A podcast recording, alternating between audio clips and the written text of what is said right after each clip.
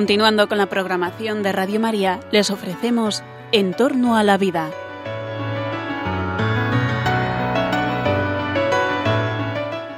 Es un espacio dirigido por José Carlos Avellán y Jesús San Román.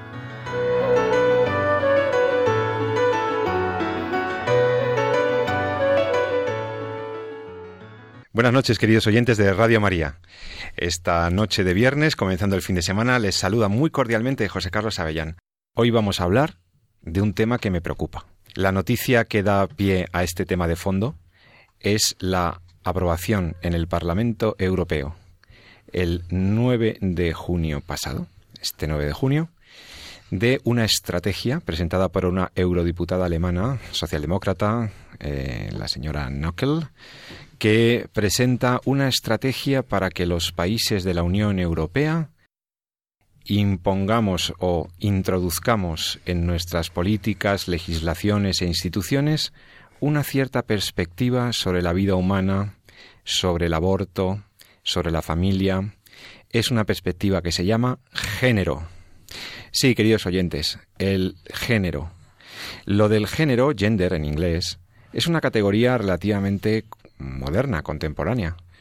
No hace ni 20 años que las feministas introdujeron en ciertas cumbres de los países de la ONU el concepto de género como una nueva visión de eh, que pretende sustituir la diferenciación de sexo entre el hombre y la mujer el género, que a nosotros nos suena por lo de la violencia de género, esa aberrante lacra social con la que tenemos que seguir luchando en todos, en tantos países, la violencia de género no es más que el epifenómeno, podríamos decir es la manifestación eh, dramática de un acto violento de una persona sobre otra. Y siempre que hablamos de género, eh, se habla de violencia de género. Pero ese no es el tema de nuestro programa. Por más que es interesantísimo y que tiene su relación con lo que vamos a hablar. Lo que les propongo que discutamos hoy es, y que profundicemos hoy, es en qué es esto y qué implica lo de la llamada filosofía o ideología de género. Se crean cátedras sobre igualdad de la mujer y género. Se promueven políticas de, de género se crea incluso ministerios de igualdad, como en la época de, en España del presidente Rodríguez Zapatero, en la antepasada eh, legislatura, se crea todo un ministerio cuya leitmotiv es la igualdad de la mujer, promover los derechos de la mujer desde una perspectiva de género. Por supuesto, todos estamos a favor de que haya una plena igualdad, no solo jurídica, sino real, entre el hombre y la mujer en que todo el mundo tenga acceso a los bienes que son necesarios, dignos y a los que todo derecho, todo ser humano tiene derecho, por ser un derecho humano.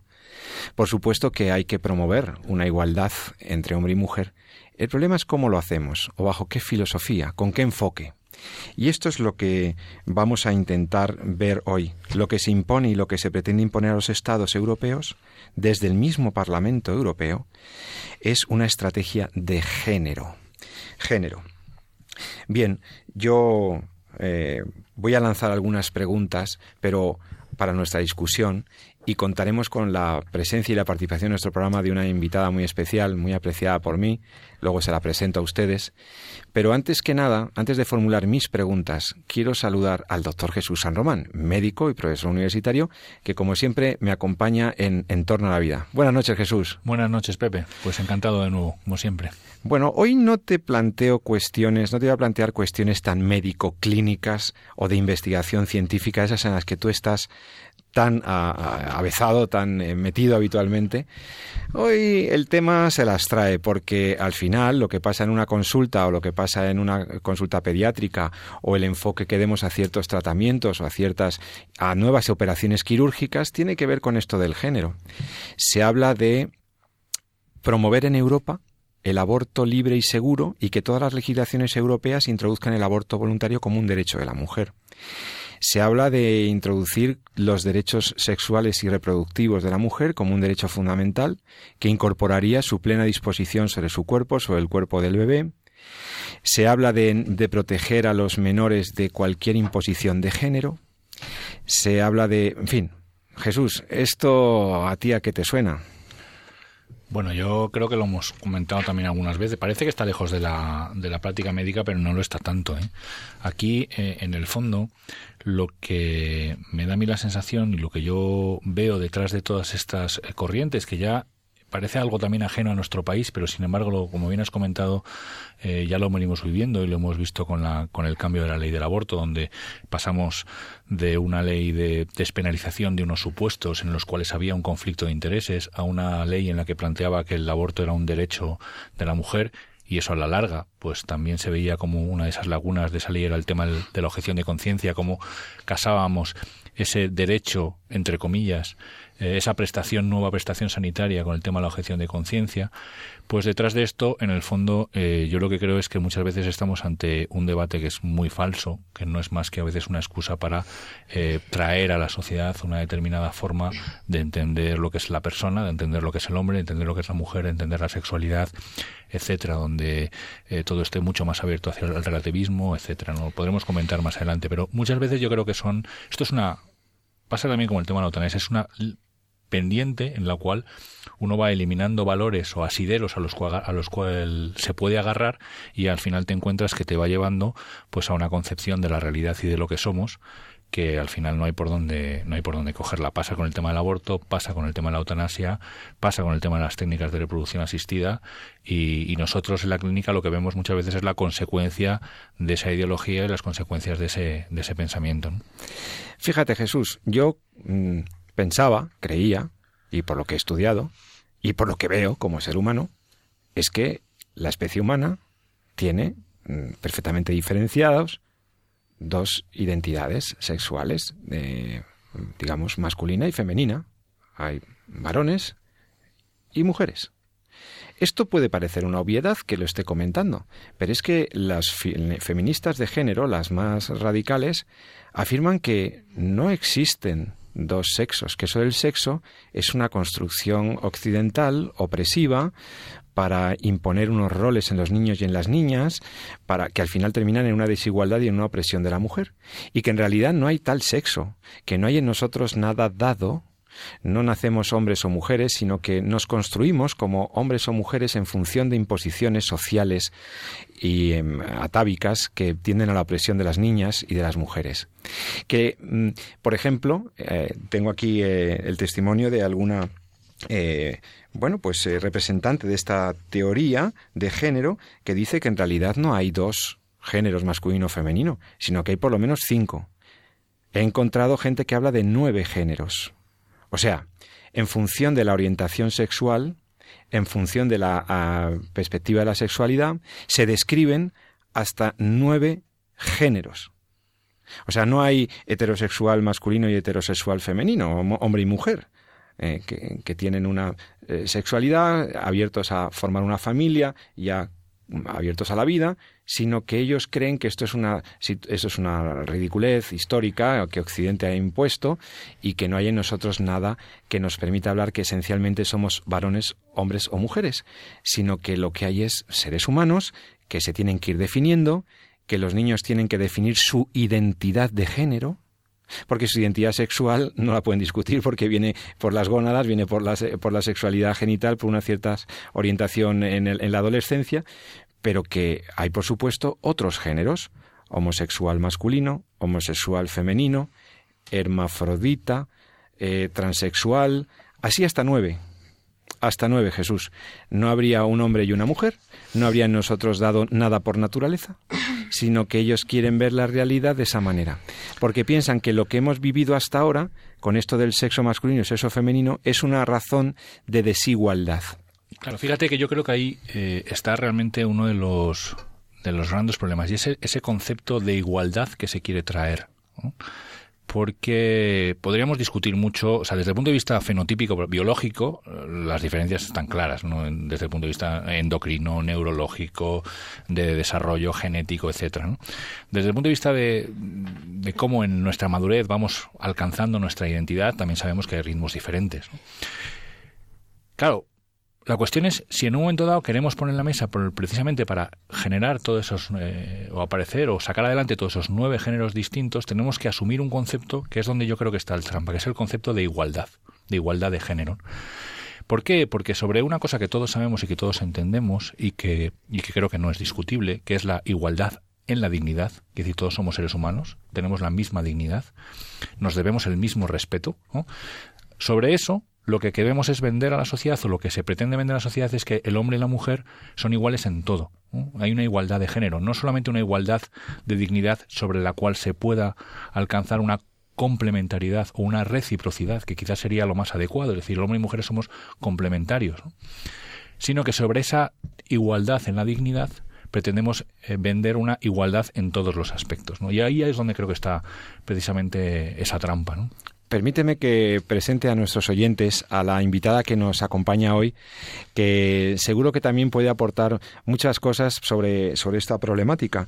Nos acompaña hoy en los estudios de Radio María, en el programa En torno a la vida, eh, mi amiga Carolina Murube, eh, que es eh, licenciada en comunicación audiovisual por la Universidad Francisco de Vitoria, es madre de familia, estudiosa que lo es de la filosofía de género, porque está haciendo nada menos que un doctorado sobre este tema. Oiga, hacer una tesis doctoral, o sea que este tema da para una tesis doctoral. Buenas noches, Carolina. Hola, ¿qué tal? Buenas noches. Encantados y te agradecemos mucho que estés esta noche de viernes aquí con nosotros compartiendo tus conocimientos sobre esta problemática. Yo he querido ser un poco provocador pero es que los lo que estoy leyendo de algunas feministas de género es realmente provocador. Y lo que creíamos que era una especie de broma de unas cuantas feministas alocadas se está trasladando al Parlamento Europeo. Efectivamente. Eso es lo que me preocupa. ¿Tú cómo ves esto de, o sea, cómo podrías explicarle a una persona que no ha oído hablar nunca de esto de filosofía de género o de ideología de género, ¿en qué, en qué consiste realmente? O sea, ¿cuál es el, el, lema, el fundamento de este, de, el problema? Bueno, lo que me preguntas es algo muy difícil de, contestar. A ver, cualquier persona que mm, afronte el tema y se ponga a estudiar sobre ello, de repente se encuentra que hay mm, multitud de ramas de filosofías, incluso de, de doctrinas y pensamientos, por así decirlo, que incluso se contradicen. ¿Vale? ¿A qué me estoy refiriendo? Por ejemplo, Em, dentro de la ideología de género, lo que estaban hablando del tema de la, de la igualdad, eh, uno de los aspectos más característicos es que si la mujer se quiere asemejar al hombre, quiere ser igual al hombre, debe quitar y suprimirse de ella misma lo más característico, que es la maternidad. Por eso uno puede leer a, feministas de los años 70 que abogan por la igualdad y por eso están luchando eh, indirectamente eh, bajo un disfraz de todos los derechos civiles y demás, realmente también están luchando por el derecho al aborto, por los anticonceptivos, es decir, por suprimir todo aquello que, más caracteriza a la mujer, que es la maternidad. Pero por otro lado... ¿Y por qué querrían suprimir la maternidad?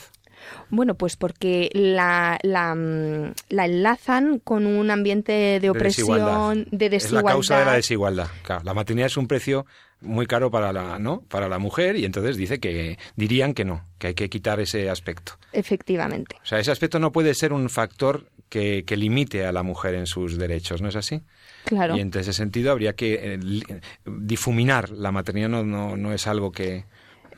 Efectivamente, y por eso eh, en esa, en esa eh, eliminación de la maternidad, pues se proponen eh, muchas políticas. Eh, hemos hablado a nivel eh, de salud reproductiva, pero también, bueno, a ver, esta ideología tiene mucho que ver también con el estatismo y la intervención del Estado en la vida de las personas. Por eso quieren apropiarse de la educación de los hijos desde la más temprana edad y proponen guarderías. Es decir, cosas que eh, son buenas para la sociedad porque evidentemente ayudan a los padres, tanto a los hombres como a las mujeres, a desarrollarse en otros ámbitos, pero eh, la parte negativa de esto es que está ideologizado, es decir, no se hace realmente por ayudar al hombre y a la mujer a que lleven a cabo su vida familiar de una forma normal, sino que eh, se hace con esa pretensión de que la mujer sea igual al hombre, con una rivalidad que son cosas muy distintas y cuando uno puede, mm, empieza a escarbar,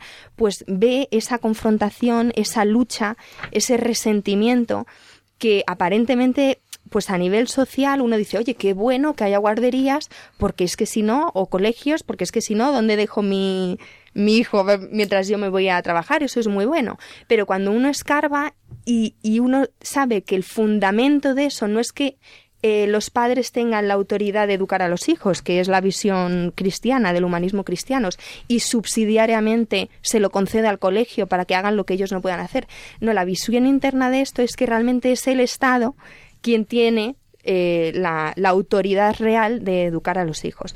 Pero un momentito que me he ido por las ramas con tus preguntas, quiero volver a la, a la pregunta inicial, lo que estaba hablando de que era eh, un sistema donde hay distintas corrientes que se contradicen. Entonces, si la ideología de género, igual que podemos tener esa, em, e, ese detesto a la maternidad, por otro lado, encontramos otras ramas feministas de, un pensamiento más posmodernista que, al contrario, lo que hacen es ensalzar la maternidad, la lactancia, donde el amor más perfecto es entre eh, la madre y el hijo. Entonces, uno puede decir, vale, si hay tanta contradicción entre algunos planteamientos, ¿no? Como una detestar la maternidad o amarla, ¿Dónde coincide ¿no? la ideología de género? ¿En qué se basa la ideología de género? Entonces, bueno, yo lo que estoy viendo en la tesis doctoral es que em, la ideología de género como tal supuestamente debe tener una estructura cerrada,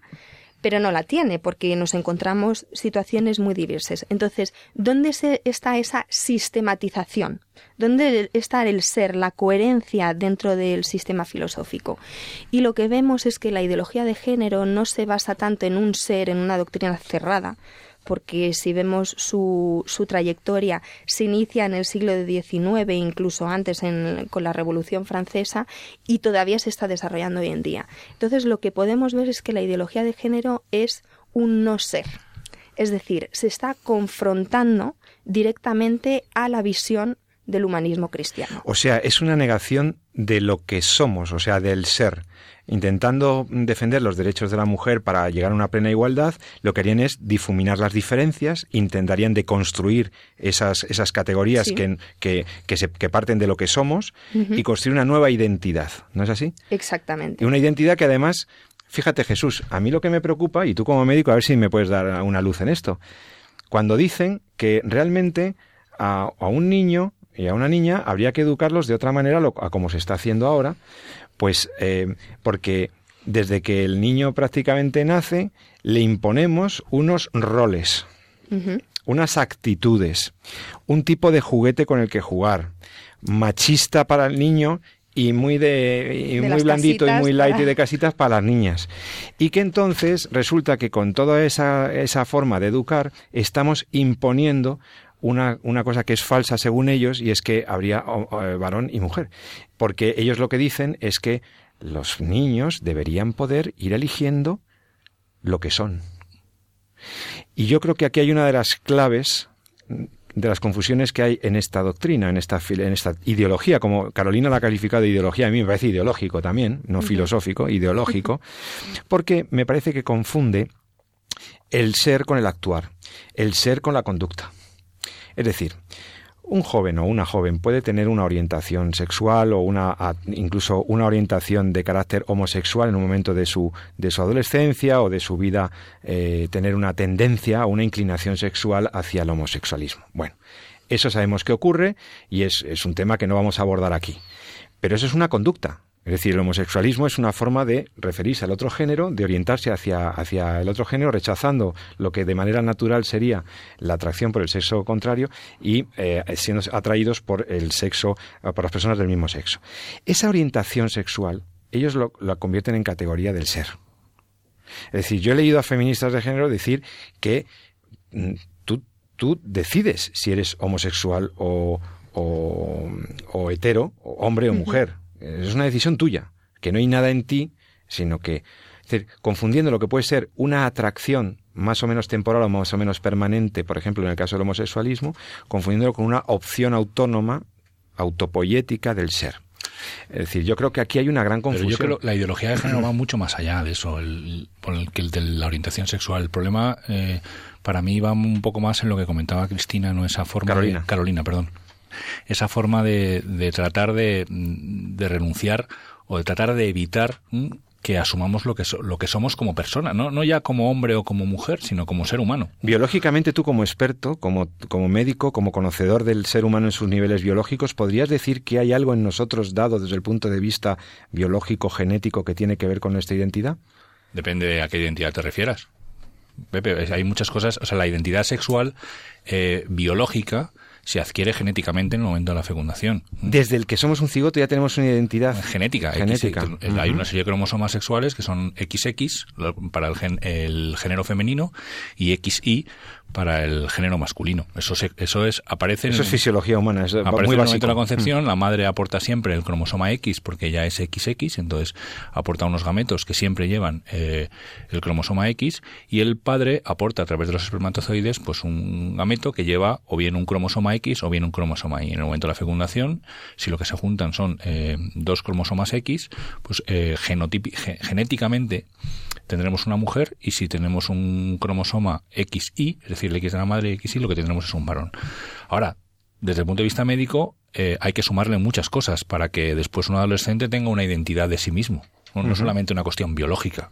Hay muchas cosas ahí que trascienden a lo que es la parte clínica y es la parte de la educación, la relación de la familia, etcétera. Muchísimas cosas ya que tendrían que entrar desde la peste de pues, psicólogos infantiles, educadores, etcétera, donde yo ya no tengo eh, esa perspectiva desde el punto de vista clínico. Pero desde el punto de vista genético podríamos decir que sí hay unas bases de una identidad eh, sexual. Hay una identidad genética. y luego gonádica, porque a las pocas semanas el embrión aparecen las gónadas, pocas semanas después, ¿no? De la, de la, ya hay una incluso una diferenciación eh, anatómica y morfológica. A lo largo del desarrollo embrionario, en función de los genes que se adquieren en el momento de la, de la concepción, pues el, el embrión va siguiendo un camino. Ese camino va marcado precisamente por la presencia o no de testosterona, que es lo que va haciendo el, desarrollo y la aparición de los caracteres sexuales secundarios eh, masculinos o la ausencia de esos caracteres que serían en, en este femenino. Pero es un desarrollo físico fundamentalmente. A eso tenemos que añadirle mucho más para que llegue a un adulto que sea consciente de sí mismo, hay que añadirle muchísimo más que la parte meramente genética o la parte meramente biológica o la parte meramente neuroendocrina. O sea, reducir la identidad sexual a una cuestión biológica, exclusivamente biológica o exclusivamente fisiológica, es un error. Eh, y probablemente un error como lo es, aunque eh, yo creo que este es mucho más grave, el, reducir a una simple igualdad lo que es el hombre de la mujer. O una cuestión estrictamente social. O que la única diferencia entre el hombre y la mujer es la exclusivamente física. Ahí también tendríamos un error clave. Quiero decir, ahí eh, una cosa es no asumir el concepto de, de que o mejor dicho, decir que no somos iguales y estar en contra de esa igualdad de género y eh, quedarnos en la trampa de al decir que no somos iguales establecer que hay uno superior otro inferior, que es lo que muchas veces se quiere vender, cuando en el fondo lo que estamos diciendo es que somos iguales en dignidad, pero somos diferentes en cuanto a nuestra configuración personal, psicológica, nuestra incluso respuesta en determinadas situaciones, no digamos ya el tema de la maternidad y la paternidad. Yo tengo familia numerosa, no respondemos igual ante las diferentes situaciones, etcétera. Entonces, eh, eso, esa complementariedad, esa reciprocidad, es lo que se trata muchas veces de evitar, ¿no? ¿Por qué? Pues porque no interesa. No interesa, pues porque si asumimos eso, tendríamos que asumir precisamente, como decía muy bien, eh, nuestra invitada, es como esa maternidad es un privilegio, es una cosa que no es necesariamente hay que quitarla por el hecho de ser diferente. Ok, pero eh, Carolina hablaba de una negación del ser. Claro. Es decir, de que se construye una nueva visión del hombre, de la mujer, de la sexualidad, de la familia, de la educación, de lo que deben ser los roles sociales de hombre y mujer en función de una nueva visión. Esto es lo que llamamos, estamos hablando en entorno a la vida, estamos hablando de la filosofía o ideología de género a propósito de la noticia de la, de, bueno, de la pasada semana de un, eh, una europarlamentaria europea eh, alemana que ha promovido una estrategia que los diversos países de la Unión eh, deberían ir asumiendo, que aseguraría políticas de apoyo a la filosofía de género que incluyen incluso la promoción del aborto entre los, en las legislaciones de los países de la Unión Europea. Carolina, esto de la negación del ser, es decir, lo, lo que yo hablaba de confundir la conducta o una cierta actitud eh, o la conducta sexual con el ser sexual, entonces deberíamos asumir que yo no soy varón, yo he decidido serlo. Porque si yo decido ser transexual femenino, sería algo, según esta filosofía, yo podría serlo. Es una cuestión de una decisión personal, nada más fuera de la realidad. Lo estoy, estoy contando a nuestros oyentes lo que esta gente dice, lo que esta gente escribe en libros, lo que se traslada a las políticas, lo que se traslada a las directivas europeas. Es que no estamos, esto no es ninguna broma. Esto de decir que hay nueve géneros no es ninguna broma. A ver, em, hay que entender que esto que estamos empezando a ver en nuestro día a día, en las noticias, en los medios de comunicación, en las películas, es algo, bien, es algo que viene de, de muy atrás. Y mm, yo me voy un poco más a la fundamentación filosófica, ¿no? que es lo que, lo que he estudiado. Y mm, podemos decir que en, antiguamente el hombre mm, quería conocer la realidad, ¿vale? Él, él no era, mm, él era partícipe de la realidad, efectivamente, el ser humano, pero con la modernidad lo que ocurre es que eh, el hombre, digamos, que se va em, esculpiendo a sí mismo. Es decir, él ya no es un descubridor de la realidad, sino que él es un creador de la realidad. Entonces, con todo esto tenemos, eh, bueno, a Descartes y ya luego, mm, bueno, pasan muchos siglos, pero llegado al siglo XX tenemos a Derrida con el constructivismo y deconstructivismo, que básicamente dice que la realidad es lenguaje y como el lenguaje lo, es maleable, lo podemos modificar, pues la realidad la vamos eh, modificando con este lenguaje. Y en parte es verdad, por eso el poder tan fuerte de las palabras en la manipulación de la, de la ideología de género. A lo mejor luego tenemos un poquito de ocasión de hablar de cómo esa ideología se ha ido, introduciendo a través de determinados vocablos em, para ir, digamos que, eh, soterradamente en, nuestro vocabulario normal. Em, no ser el no ser. El, mm, se me ha ido el hilo de, lo que estaba. Aprovecho para decirle a nuestros oyentes que están escuchando En torno a la vida, que pueden escribirnos al correo de Radio María de este programa. El correo electrónico al que nos podéis escribir con vuestras sugerencias, ideas, eh, quejas, eh, sugerencias de temas, aportaciones, testimonios, que nos vienen muy bien para ir construyendo los siguientes programas. Y es en torno a la vida, todo junto, en torno a la vida, arroba radiomaria.es, en torno a la vida, arroba radiomaria.es. Y Carolina, querías terminar con tu argumento. Sí, ya, ya he rescatado la idea. Eh, sí, estábamos hablando de, del no ser y que eso viene un poquito de la filosofía voluntarista. Es decir, el hombre se va construyendo a sí mismo y tenemos, por ejemplo, la teoría queer, eh, elaborada por una pues, profesora americana que se llama Judith Butler, em, que lo que viene a decir es que el sexo y la identidad sexual es performativa. Es decir, es una especie de eh, caricatura, de espacio teatral donde nos podemos ir eh, expresando, digamos que el ejemplo mm, para ellos es el ejemplo del drag queen. ¿No? Que es eh, un hombre eh, disfrazada de mujer.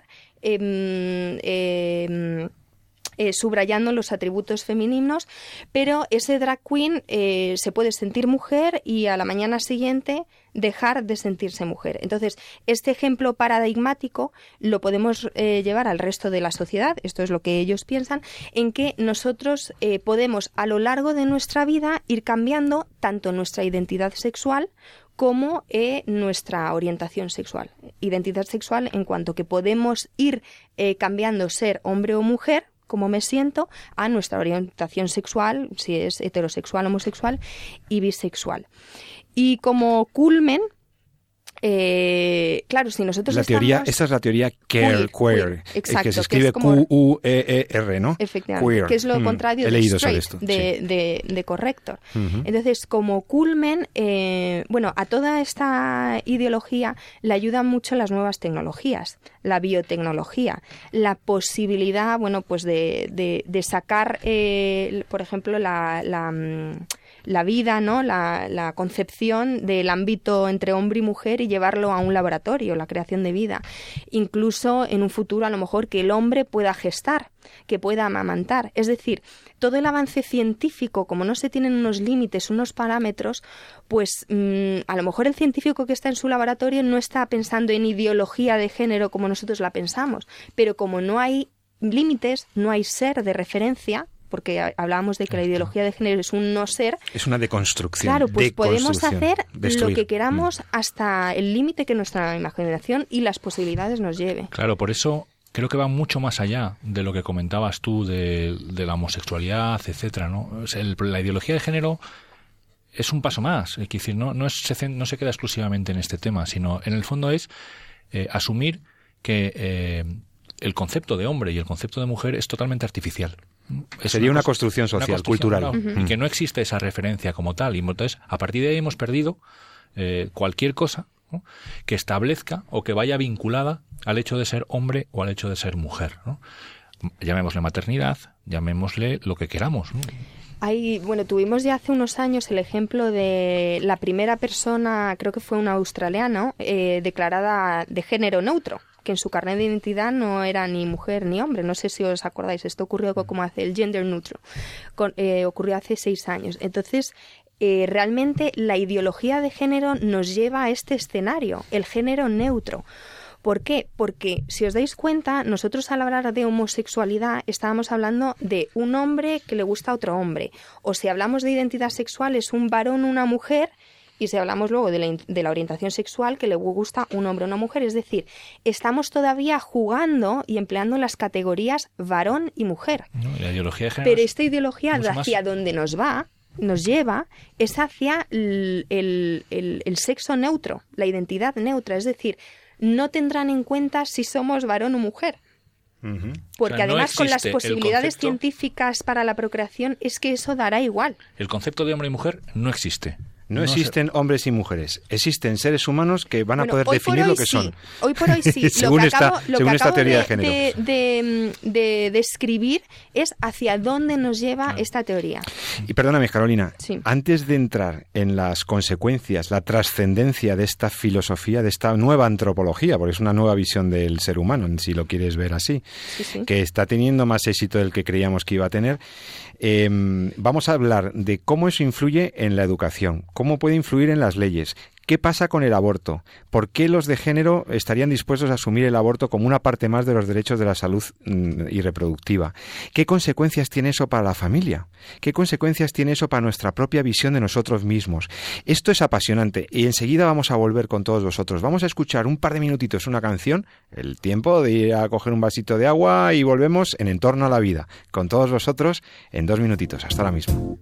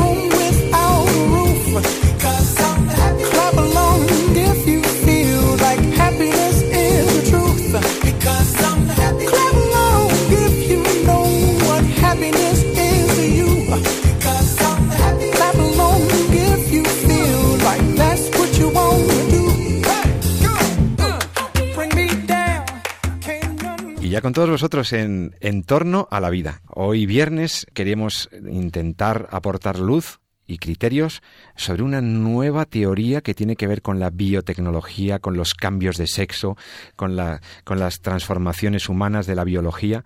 ¿Cómo es esto de la filosofía de género, o teoría de género o ideología de género? Estamos en el estudio de Radio María de aquí de Madrid con el doctor San Román y con Carolina Murube, doctoranda y estudiosa de la filosofía de género. Carolina, yo para continuar con nuestro abordaje de este problema, quería preguntarte, y entonces, si una madre, como yo veía en televisión eh, hace algunos meses, que, claro, su niño, eh, ya 14, 15 años, quería ser mujer, eh, nació varón y quería ser mujer. Entonces estaban diciendo que ¿por qué tenía que esperar a los 16 años para hacerle una operación de cirugía de transexualidad? Claro, claro. Entonces, si hay unos derechos entonces esta madre tendría derecho a que su niño se, se cambiara de, género. Si nosotros dejamos de ver que en nosotros hay una identidad sexual, por más que luego pueda haber una conducta de otro signo, estamos negando lo que somos y estamos habilitando a la gente a crear unas expectativas sobre ciertos derechos que no se corresponden con la realidad. ¿Cómo le puede decir una señora al médico, oiga, es que quiero operar a mi hijo de género? Y el médico dirá, pero bueno, Sí, es que quiere, ahora quiere ser, eh, no sé, mm, eh, hermafrodita o... No, eh, a ver, Pepe, nos estamos saliendo de tema, yo creo, y estamos... Vamos a dejar las cirugías, las transexualidades pueden llegar a, ser un caso bastante complicado desde el punto de vista clínico. Claro. Y de hecho hay incluso eh, unas ambigüedades biológicas que son a veces difíciles de, de subsanar.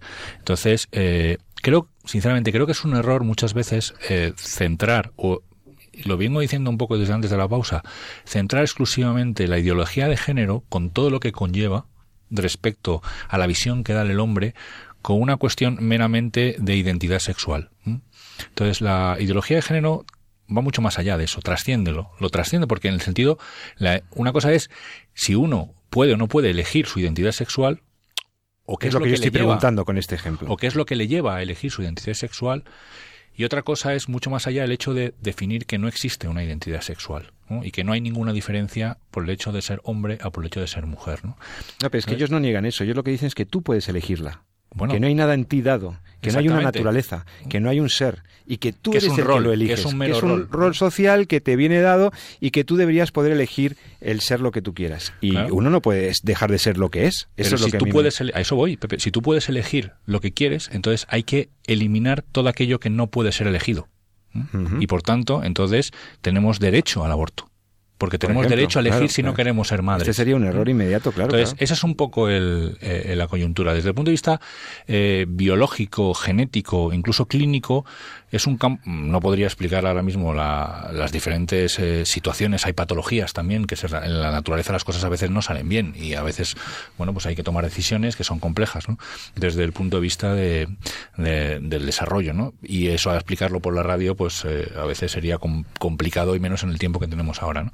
Entonces, eh, yo sí me gustaría preguntarle a Carolina, bueno, eso, hablaba un poquito al principio del. A mí me ha gustado mucho saber eso que ha dicho del principio de subsidiariedad, que no, no podemos olvidar que es un es uno de los principios sobre los que se basa la biótica personalista. ¿no? Es decir, cómo eh, el Estado no debe usurpar aquello que eh, una familia es capaz de hacer, ¿no? Y cómo el, la familia es capaz de, en un momento dado de subsidiariamente delegar la educación en un colegio, pero no renuncia a ese titular de esos derechos. Y eso es una cosa que sí que estamos viendo. Estamos viendo cómo cada vez la ideología de género va suplantando precisamente a los padres en esa formación de los hijos, ¿no? Hasta el punto donde ya uno prácticamente no tiene derecho a educar a sus hijos en la, en la educación sexual y afectiva que quiere para ellos. ¿no? Parece que se nos niega ya ese derecho. ¿no? Entonces, esto es clave en conceptos como la ideología de género. Y ahí me gustaría saber un poco qué, qué, opina nuestra invitada. Bueno, eh, a raíz de tus comentarios me estoy acordando de una feminista que se llama Shulamit Firestone. Eh, ella mm, piensa que aparte de tener que liberar a la mujer del yugo opresor del hombre, ¿no? Porque esto, bueno, viene también de una tradición marxista en el que la, historia no se interpreta como una lucha de clases, sino que eh, ellas piensan que había una opresión anterior que era la lucha entre los sexos. O sea, antes de las clases lo que existía era el antagonismo entre, entre el hombre y la mujer. ¿No? Entonces, em, paralelamente hacen una analogía entre eh, la edad adulta y la edad infantil. Por eso tenemos eh, algunos países como Holanda en el que em, de alguna forma llevan la avanzadilla de querer quitarle a los padres la patria potestad y emancipar a los niños igual.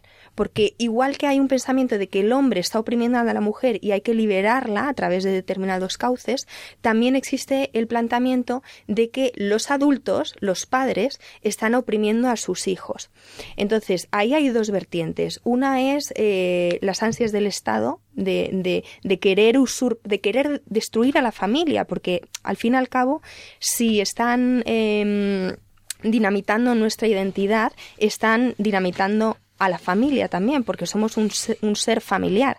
Aunque a lo mejor un hombre o una mujer no haya constituido una familia, somos todos hijos que nacemos en una familia, con familia extensa, abuelos, tíos, primos, es decir, somos seres familiares. Entonces, eh, dentro de esta lucha contra la identidad del ser humano, contra la identidad de la familia, pues lo que se quiere es emancipar al niño. Entonces, por una vertiente que es eh, que el Estado se haga cargo de él, por esto también la lucha eh, contra la, privatización de las escuelas, los colegios concertados, es decir, como comentábamos, es una ideología que es que lo quiere abarcar todo. Y por otro lado, también en esta un poco teoría del buen salvaje, en el que el niño no necesita de un adulto que lo vaya tutorizando, sino que tiene que seguir eh, sus instintos. Pero esto es muy curioso porque realmente eh, este tipo de pensamiento viene también por parte del Estado. Es decir, el Estado lo que quiere es dejar de educar a los niños para de educarles en estas tendencias más básicas e innatas, porque todos los tenemos. Y van atacando eh, en, lo más básico que es eh, la sexualidad. Bueno, a mí esto me parece peligrosísimo. Quiero decir, Lo es. Me parece una gran amenaza para nuestra cultura occidental. Porque vamos a ver, si estas señoras feministas que por cierto, luego diré que he leído que el último feminismo ya no está tan en la línea de género, porque claro, si no hay hombre o mujer, ya no defiende a la mujer, porque ya no hay mujer que defender, porque ya nos hemos diluido. Entonces, es que tampoco, creo que se deba no, es, un tema puramente feminístico, es un tema de antropólogos y de estudiosos, de gente interesada en diluir nuestras concepciones más básicas sobre el mundo, sobre el hombre, sobre la, mujer, sobre las relaciones entre nosotros, etcétera. Y creo que por tanto lo que hay es lo que decía el doctor San Román y muy bien también Carolina Murube, un problema de una nueva visión antropológica, una nueva visión del hombre que va contra las bases sobre las que hemos construido la sociedad occidental, es decir, la idea de que hay un ser en las cosas y hay un ser en nosotros, que es cognoscible, una idea de nosotros que, que vamos descubriendo. Y una idea personal de mí mismo que voy descubriendo también con la vida. Y hay una identidad sexual que no solo se basa en mis genes, como bien decía San Román, o en mi, identidad gonádica, genital o biológica, sino que también es verdad que se construye a, lo largo de la vida. Uno va reconociendo su identidad sexual, reconociéndola, no reconstruyéndola. Es que el lenguaje es muy peligroso. Carolina, tú que eres experta en lenguaje audiovisual y en lenguaje, ¿cómo juega el lenguaje aquí? Es tremendo. Em, a ver, podemos coger, por ejemplo, una palabra, que es la palabra género, ¿vale? Que es la más importante, por así decirle, o decirla, o por ejemplo también salud reproductiva, ¿no?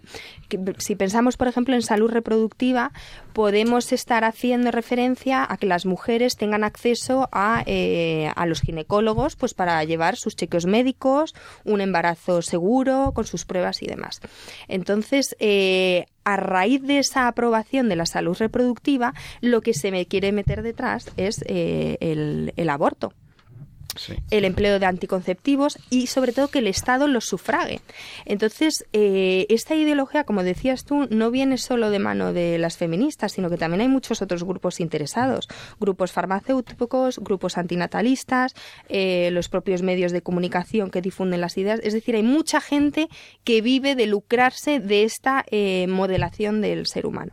Pero volviendo al tema de, del lenguaje, Em, la palabra género, cuando se empezó a emplear en los estudios eh, antropológicos, vino a referirse a aquella parte cultural de costumbres, de roles del hombre o la mujer. ¿De acuerdo? Entonces, eh, en, el público y en las, en las universidades y en el público normal y corriente, esto se empezó a entender así, es decir, es solo la parte cultural y luego hay una parte más esencial, más dada, más propia de cada sexo, varón o mujer. ¿Qué es lo que ocurre? Que una vez, por ejemplo, nosotros nos empezamos a acostumbrar a escuchar género, género, estudios de género en vez de estudios de mujer, ¿qué es lo que está pasando? Que al estudiarla a la mujer, o sea, estos estudios que se llamaban estudios de mujer y ahora pasan a llamarse estudios de género, ¿qué es lo que ocurre? Que ya no se analiza a la mujer en su totalidad, o sea, ya la parte biológica, la parte más esencial, aquello que solo participa la mujer ya no nos interesa. No, lo que está ocurriendo es que sin quererlo, aquello que era un trocito, que es el género, que nos eh, describía que era el hombre de forma costumbrista, de forma cultural, lo están absolutizando. Por eso es ideológico. Exacto. Por eso es ideológico. Porque sin quererlo, las personas, claro, mm. empezamos a asumir ese lenguaje y ya empezamos, cuando hablamos de estudios de género, ya sabemos que estamos hablando de hombre, de mujer. Es más, ya sabemos que estamos hablando de cómo la mujer debe como liberarse del hombre. Por eso también había un debate muy grande respecto a cómo se llamaba la ley de violencia de género. Claro, claro, claro, porque además eso excluye la violencia sobre el hombre y sobre teóricamente. claro, había muchas cargas ideológicas detrás de eso. Pero vamos a ver, todos estamos por la defensa de los derechos de todas las personas, por supuesto por la plena igualdad entre hombre y mujer, por supuesto que los padres puedan educar a los hijos, por supuesto que los hijos vayan reconociendo su identidad personal, también la sexual, y su identidad eh, con el desarrollo y en una sana educación y una sana formación. Todos estamos por esa, por esa labor. Lo que nos quiere vender esta gente es que no hay nada dado en nosotros, que todo es autoconstruido. Y por tanto, no hay hombres ni mujeres. Lo que hay es personas funcionando por el mundo, seres humanos, que pueden optar en cada momento según sientan, algo tan tan temporal, tan aleatorio o tan eh, voluble como los propios sentimientos, ser una cosa u otra. Y esto es falso. Una mujer puede tener una orientación de un tipo o de otro, un hombre puede tener una orientación de un tipo u otro, hacer una cosa u otra, reconocerse más o menos en un, de un modo u otro, pero no puede dejar de ser lo que es. Es que yo creo que ese es el problema de fondo, es negar la realidad. Por eso digo, Pepe, que muchas veces eh, eh, que es un error y el debate es centrar el tema de la ideología de género en un concepto meramente sobre identidad sexual. Y va mucho más allá. Quiere decir, en el fondo es si asumimos que eh, somos lo que somos, es decir, que hay algo en nosotros que es lo que nos hace ser, ¿no? ser persona, ser hombre, ser mujer, ser. ¿no? Y, eh, y no, no somos una especie de, entidad que ha llegado al mundo y cuyo único papel es elegir las cosas como si fueran accidentes. Ahí está un poco la, un poco la clave. ¿no? Por lo menos es, es, mi visión. Desde el punto de vista clínico, pues como decíamos antes, muchísimo más complejo. Muchísimo más complejo porque hay, hay a veces, como decíamos antes, en el desarrollo embrionario, pues las cosas pueden eh, salir más o menos bien y luego pues hay ambigüedades, ¿no? Y ahí hay que tomar decisiones, que es lo que decías tú antes referente a la transexualidad. Pero eso es otra cuestión, totalmente distinta que dentro del campo de de algunas patologías concretas que ocurrieron durante el, durante el desarrollo. Creo que es un error en, eh, limitarlo a eso. Creo que es un error también eh, pensar que la idea de género es un campo exclusivamente feminista. Yo creo que se apropia del lenguaje feminista, pero lo que busca precisamente es eh, diluir, cualquier... concepto mm. feminismo del feminismo o del machismo, etcétera. es que si la maternidad la ven como una causa de opresión, la limitación de los derechos, algo tan tan bello, tan valioso, tan diferencial de la mujer, si, si ven que los derechos reproductivos son derechos absolutos, en donde no hay límite, porque por ejemplo puedo pasar por encima de la vida de un embrión, entonces esta ideología es muy peligrosa. ¿Qué quieren que les diga? Tienen que conocerlo nuestros oyentes. Cuando se habla de género no se habla solo de violencia de género. Género es, una, es un concepto profundo, un concepto antropológico, un concepto social, cultural, que está entrando, que está entrando. Por eso me preocupaba lo del Parlamento Europeo. Porque vosotros habéis hablado de la subsidiariedad desde el punto de vista de que el Estado no debe suplantar el papel protagónico que tiene que tener la familia, los padres en la educación de los hijos. Y esto es muy verdad. Hay un papel subsidiario de la escuela y del Estado. Pero también es verdad que desde el punto de vista de la estructura de la Unión Europea se atenta contra el principio de subsidiariedad cuando el Parlamento Europeo pretende imponer a los Estados una determinada línea de políticas en materias que no que son los estados los que, pues, eh, aplicando el principio de subsidiariedad, deben asumir de, acuerdo con las con sus propias constituciones y con sus y con su propia tradición cultural. Y por lo tanto es como una especie de eh, onda que intentan imponer a todos los estados y todos los estados tendrían todos los estados europeos tendrían que hacer el aborto pero legal pero vamos a ver eh, es que no se dan cuenta de lo que está ocurriendo en España con el aborto, lo que está ocurriendo en Inglaterra, en tantas naciones, que es un verdadero drama social el aborto. Y sin embargo, la ideología de género incluye dentro de los derechos reproductivos el derecho al aborto, sin ningún límite. Esto me parece muy grave, me parece una grave irresponsabilidad de los europarlamentarios que votaron esto. Pero en fin, Carolina, ¿qué ¿alguna cosa más que nos quieras decir sobre la trascendencia de la, la consecuencia? O sea, al fin, un señor, una señora, un joven o una joven que nos está escuchando ahora, ¿por qué le afecta la filosofía de género? O sea, ¿qué le importa? O sea, en fin, yo ya sé que soy hombre, soy mujer o, soy homosexual, o sea, me siento homosexual, digamos, tengo una atracción homosexual y nadie te condena ni, bueno, está claro, es decir, eh, eh, la Iglesia tiene una doctrina muy clara sobre esto, ¿no? Máxima caridad, sea cual sea tu orientación, máximo respeto a la persona, por supuesto. Como personas todos somos iguales y a todos debemos amar igual.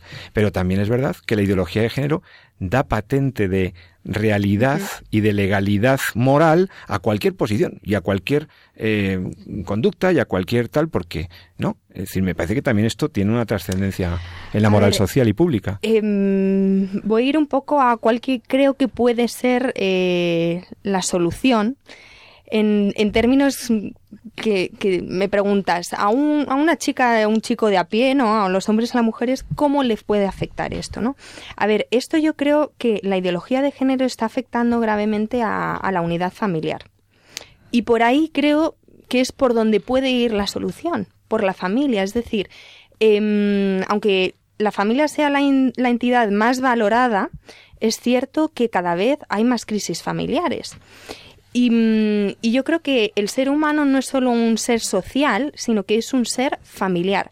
De hecho, cuando en el humanismo cristiano empezaron a, filosofar sobre qué era la persona, utilizaron el término de persona que venía de, cómo se, dividía, se definía a Dios, que era un, ser personal y es trinitario. Es decir, eh, dentro de la vida trinitaria de, de Dios hay un círculo comunicativo, un círculo de amor y de entrega y nosotros somos imagen y semejanza de ese Dios. Por lo tanto, somos seres no solo sociales, sino seres familiares, es decir, que venimos de la unión de un hombre y una mujer, que son nuestros padres, que nos ayudan en nuestra educación, en nuestra evolución y eh, a, lo largo de nuestra vida nos deberían también enseñar a amar y a, y a, entregarnos a los demás. Entonces, ¿por qué estoy diciendo esto? Porque dentro de la ideología de género ya no se utiliza el término de persona, somos individuos. Que Nos han referido a individuos. Efectivamente, el individuo ya no está considerado un ser social, aunque utilice a la sociedad, el, liberalismo en base al individuo quiere tener de derechos, ¿no? Él, él autónomamente. Entonces, mm, digamos que también la filosofía individualista ha afectado a los derechos. Yo me acuerdo que hace unos años trabajaba con, pues en, las ONGs que en, Naciones Unidas y en, la Unión Europea y pensábamos ¿no? de cómo podíamos eh, satisfacer esas lagunas, ¿no? cómo podíamos darle un poco la vuelta a la tortilla. Y hablábamos de los derechos familiares, pero claro, mm, como bien se sabe, la familia en sí no, no es propietaria de derechos, es el individuo. Entonces, claro, aquí lo que hay que hacer es repensar también un poquito eh, quién es el sujeto de derechos. ¿no? y, no pensar de forma tan individualista. Bueno, mirad en la, perdona que termino con esto, en la, en la ley del aborto, que se supone que un niño se hace con dos personas, un hombre y una mujer, el padre no existe para nada. Es decir, qué derecho tan individualista que en, una concepción, aparte del egoísmo, el no tener en cuenta que así se pone en una situación muy mala a muchas mujeres por no tener en cuenta la, la paternidad.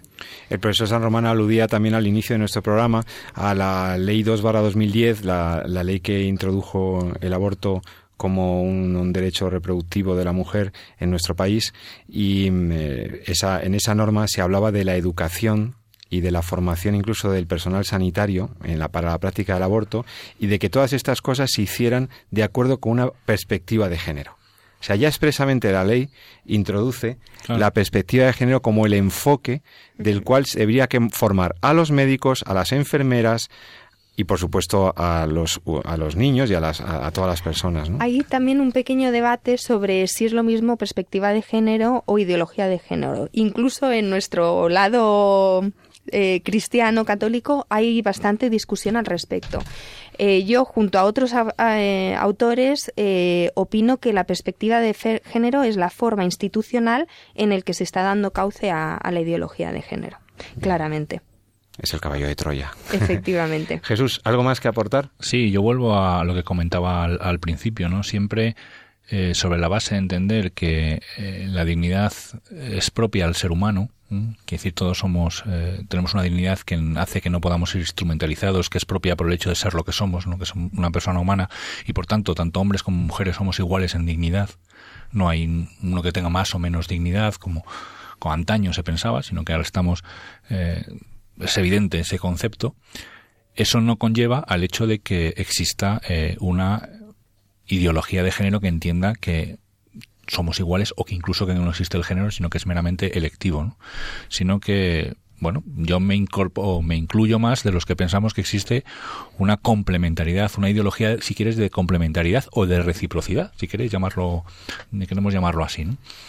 Y, bueno, por supuesto, el concepto de, de este principio de subsidiariedad, esto está clave. Quiero decir, yo como padre lo veo a diario, ¿no? Esa, cada vez se hace más necesario que defendamos que los titulares de la educación de nuestros hijos, los titulares eh, de esa vida familiar que defendíamos o que vendábamos antes, somos nosotros, somos las familias, somos los padres, los eh, madres, etcétera, ¿no?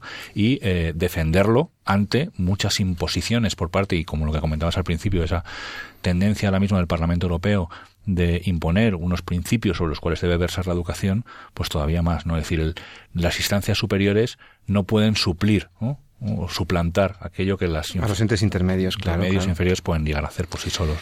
Muy bien, pues eh, creo hemos llegado al final de nuestro programa. Espero que les haya resultado iluminador. Espero que haya servido para que todos nuestros oyentes cuando escuchen eh, lo del género estén en guardia y sepan eh, un poco de qué se está hablando. Es algo más que lo de la violencia de género. Cuando se habla de género se está hablando de una nueva visión del hombre, de la mujer, de la sexualidad, de la familia, de la propia sociedad. Es una visión que anula cualquier tipo de diferenciación esencial, que diluye cualquier diferenciación entre el hombre y la mujer, que convierte a la persona en individuo, que se autoconstruye en una, en una identidad irreal de género el género es una gran ideología que está imponiéndose incluso en las más altas instancias, como hemos visto en el Parlamento Europeo. Espero que el programa haya sido de vuestro interés y aprovecho para despedirme de Carolina Murube, eh, licenciada en Comunicación Audiovisual, estudiosa, eh, doctoranda y magnífica amiga. Buenas Carolina, noches. buenas noches. Espero que puedas volver otro día a nuestro programa. Muchas gracias.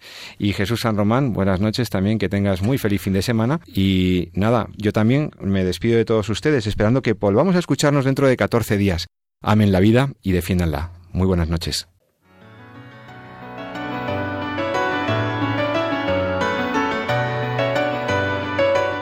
Han escuchado En torno a la vida con José Carlos Avellán y Jesús San Román.